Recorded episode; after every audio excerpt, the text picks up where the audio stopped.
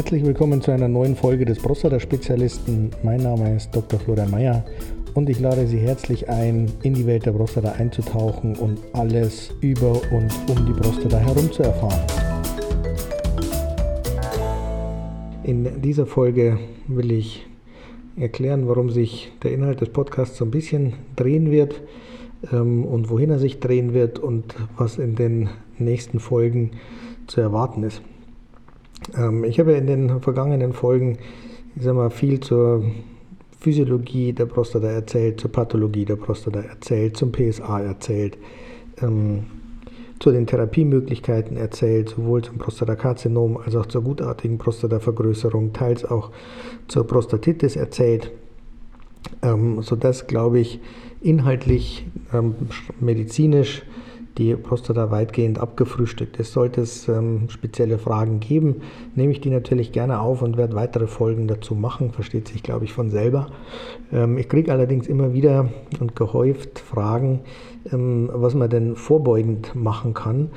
Ähm, die kriege ich vor allem interessanterweise aus äh, den Kommentaren in meinem TikTok-Kanal, vermutlich weil die Zuhörer da jünger sind und die Probleme noch nicht in dem Maße haben, dass sie schon tätig werden müssen.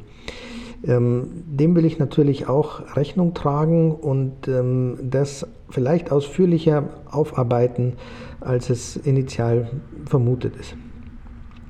Es wird in den nächsten Folgen ähm, darum gehen, wie lebe ich eigentlich am besten für die Prostata. Interessanterweise ist es dann nicht nur ein Leben für die Prostata, sondern auch gleichzeitig ein Leben für die Gefäße, ein Leben für das Herz, ein Leben für die Leber, ein Leben für ähm, das Gehirn gegen Schlaganfälle, gegen Herzinfarkte, gegen Thrombosen, gegen Atherosklerose und so weiter. Also letztlich ist es, ähm, sind viele Punkte wirklich auf ein gesünderes Leben ausgerichtet. Und äh, dabei geht es in erster Linie um basische Lebensführung. Was heißt basische Lebensführung? Ähm, jeder kennt Säure mit der Übersäuerung des Körpers, mit saurem Regen, mit äh, alles ist sauer und sauer ist ja quasi gleich immer schlecht, was nicht zwangsläufig so ist. Aber so wird es landläufig, ich sag mal, so ein bisschen dargestellt. Und zu einem basischen Leben ähm, gehört natürlich ganz viel dazu. Zum ersten will ich erklären, warum basisch. Bei der Prostata ist es ja so, dass die Ausführungsgänge in der Harnröhre münden. Die Prostata ist ja unmittelbar um die Harnröhre herum lokalisiert und an diesen Ausführungsgängen sind keine Ventile oder Klappen dran. Das heißt, dass der Urin, der von der Blase durch die Harnröhre fließt, natürlich zum allergrößten Teil ähm, durch die Harnröhre nach draußen fließt, aber zu einem geringen Teil eben auch rückwärts ähm, quasi in die Ausführungsgänge der Prostata hinein. Und wenn dieser Urin jetzt sehr ähm, sauer ist, das heißt ein pH-Wert pH hat ähm, unter 6 oder unter 7, ist es so, dass Harnsäurekristalle ausfallen. Ähm, diese ausgefallenen Harnsäurekristalle ähm, sehen wir über Jahre oder Jahrzehnte nicht, aber irgendwann werden diese sichtbar und zwar als sogenannte Prostatasteine. Ähm, diese Prostatasteine sehen wir in der Bildgebung unabhängig davon, ob es jetzt MRT ist, ob es Ultraschall ist, ob es Computertomographie vom Becken oder vom Bauch ist, quasi bei fast jedem Patienten, äh, der untersucht wird. Und diese Prostatasteine entstehen eben über die Jahre und Jahrzehnte, wenn der Urin kontinuierlich zu sauer ist, weil dann diese Kristalle wachsen und ähm, dann eben irgendwann Steine ergeben. Ist das jetzt schlimm? An und für sich sind diese Steine ähm, erstmal nicht schlimm, ähm, aber sie werden halt vom Immunsystem als Fremdkörper erkannt und sind also da schon in Hab-Acht-Stellung. Damit aber nicht genug in, quasi auf allen Fremdkörpern ähm, im Körper, und da zählen diese Steine auch dazu, ähm, siedeln sich Bakterien ab, und zwar sogenannte Biofilmbildner.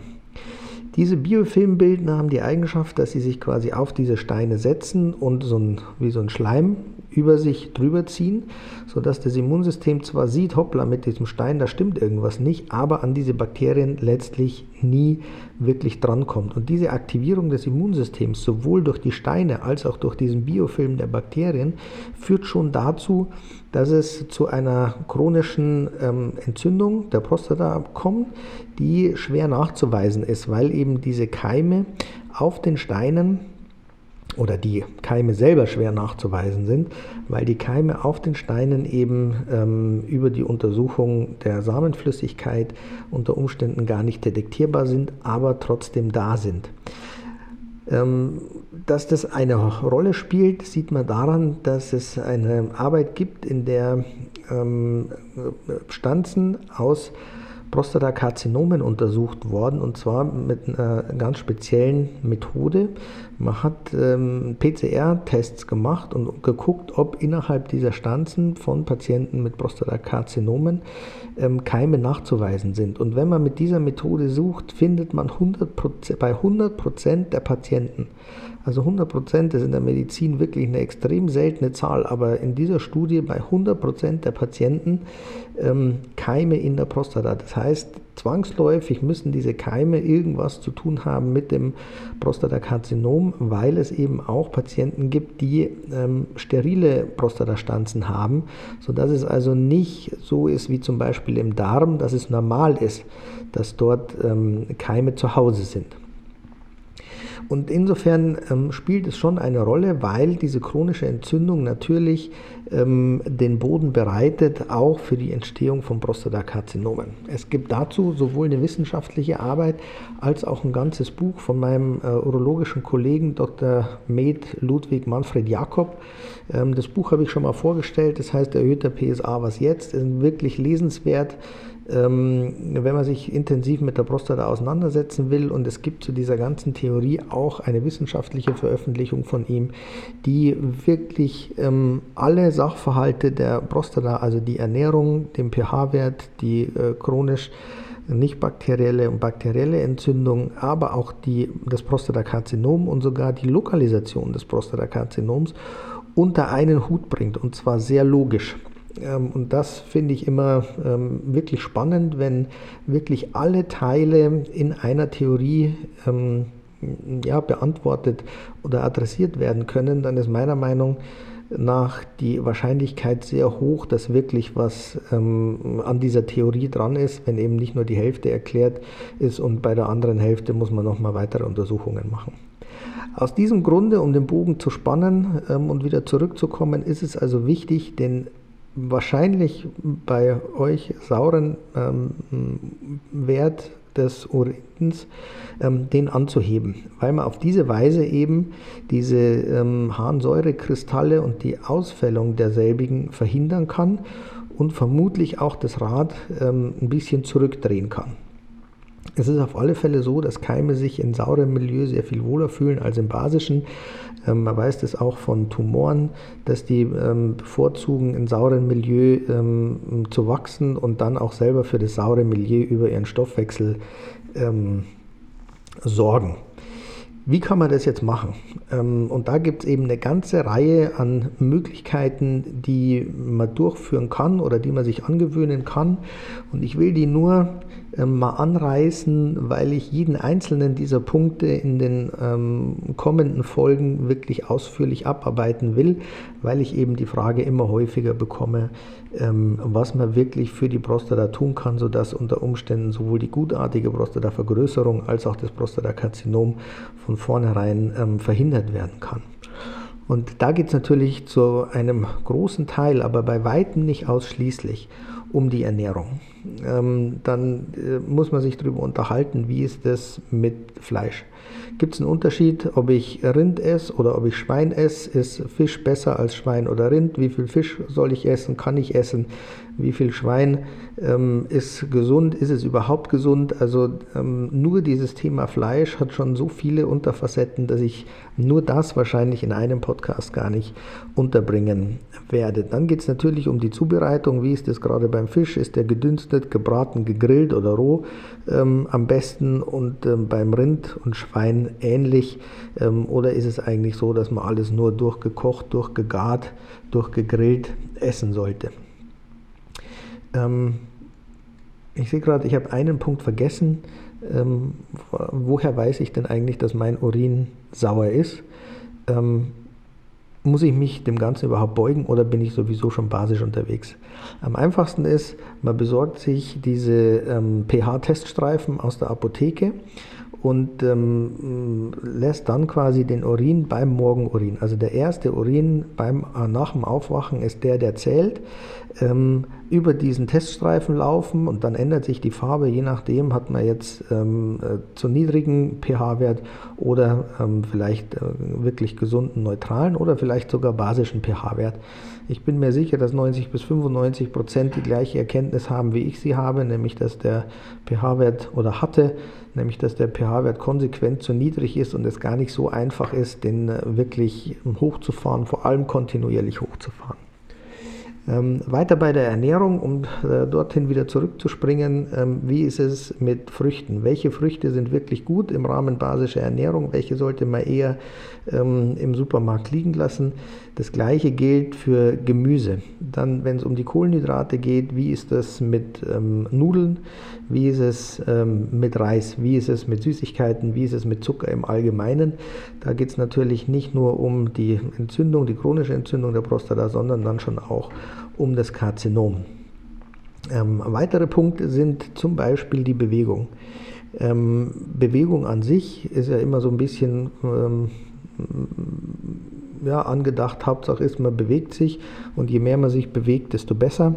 Ähm, das ist, wenn man von der Prostata ausgeht, nicht zwingend so, sondern da ist Bewegung ähm, wirklich gut, aber die richtige Bewegung, die sollte draußen an der frischen Luft sein und es gibt noch ganz viele Kriterien, die da berücksichtigt werden sollten, um dem Körper nicht äh, noch weiter in ein saures Milieu ähm, zu bringen, sondern da diese basische, diesen basischen Hintergrund wirklich auch bedienen zu können.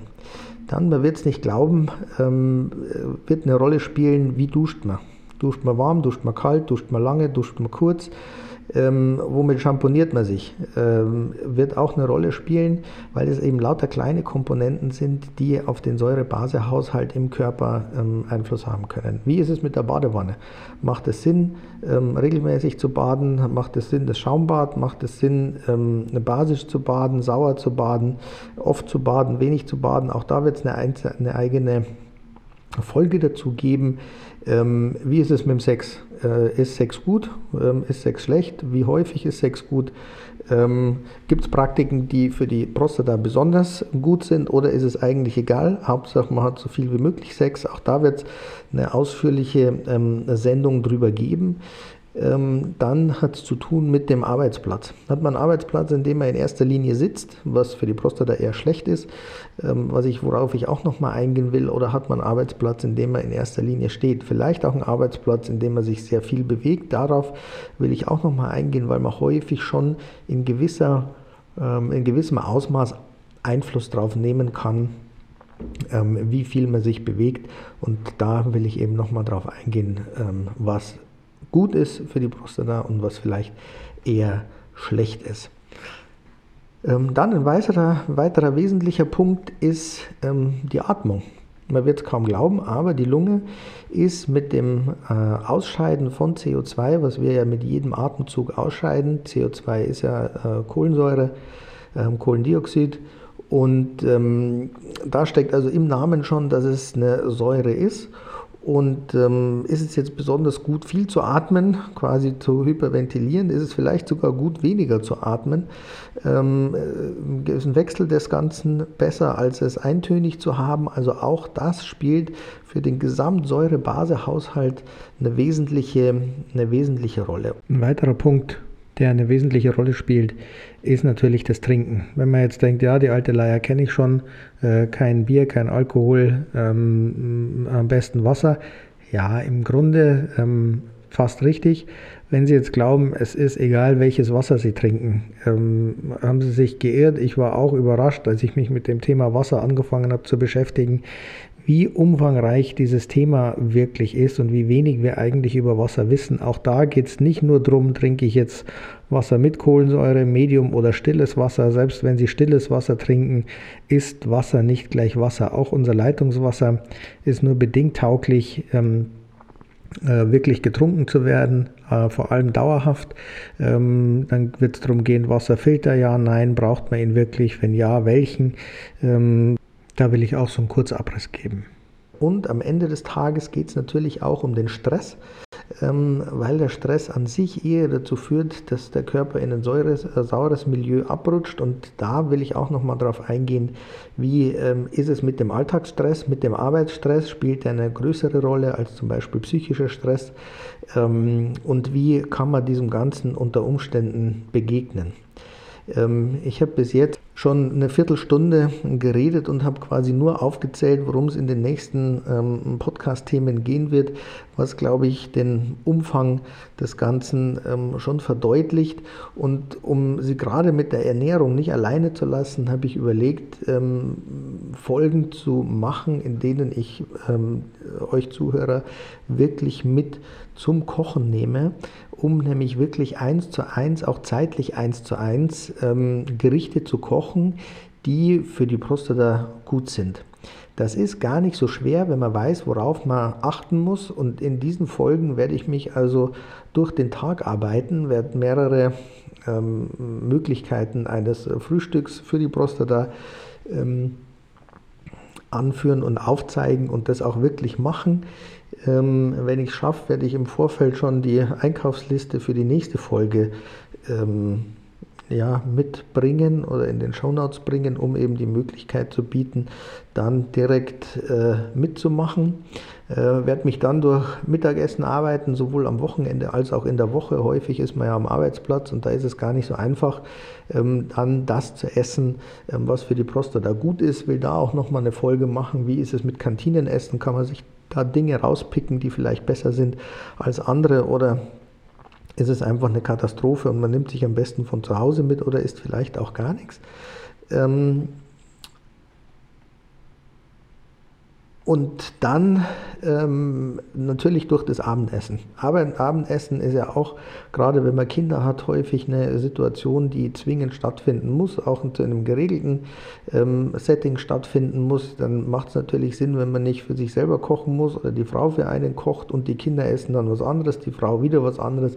Also da will ich versuchen, ähm, für Familien ähm, wirklich Gerichte zu, äh, zu zeigen oder aufzuzeigen, die für die Prostata gut sind, sodass man nach Möglichkeit, wenn man viele dieser Faktoren einfach in das Leben einbaut und versucht, es dauerhaft ähm, sich anzugewöhnen, dass man vielleicht auf diese Art und Weise gar nicht in diesen Teufelskreis der gutartigen Prostatavergrößerung und der letztlich vielleicht auch nicht des Prostatakarzinoms kommt. Aus diesem Grunde jetzt eine Folge, die äh, vielleicht weniger Inhalt hatte als die letzten, aber ich ähm, will es nicht auslassen, eben meine, meinen Gedankengang dazu ähm, zu formulieren, warum der Podcast ein bisschen eine andere Richtung nehmen wird, als er das ähm, in den vergangenen Jahren hatte und ähm, dann werde ich mich bemühen, auch wenn ich jetzt schon weiß, dass ich es nicht immer schaffen werde, wieder regelmäßig Folgen ähm, aufzusetzen und dann eben nicht nur von meinem Schreibtisch-Studio aus, sondern dann eben auch äh, aus der Küche. Ich werde mal gucken, ob ich es vielleicht auch mit Ton und Bild ähm, machen kann als Video. Da ist es, glaube ich, ein bisschen einfacher nachzuvollziehen. Ähm, aber an dem Punkt sind wir noch nicht. Erst will ich es mal in der Theorie abarbeiten und dann eben Rezept für Rezept ähm, dann auch als einzelne Folgen bringen. Anregungen sind, nehme ich die natürlich immer gerne auf und äh, ich freue mich über jedes Feedback und ähm, mache dann auch Folgen dazu. Zwischendurch werde ich natürlich auch die Reihe mit den Literaturempfehlungen ähm, fortsetzen, aber da muss ich die Bücher natürlich alle erst im Vorfeld selber lesen und das schaffe ich nicht immer innerhalb einer Woche. Ich freue mich über ähm, das Feedback und äh, freue mich auf die Folgen, insbesondere auf die Kochfolgen. Ich bin gespannt, wie die ankommen und äh, wünsche noch ein schönes Wochenende.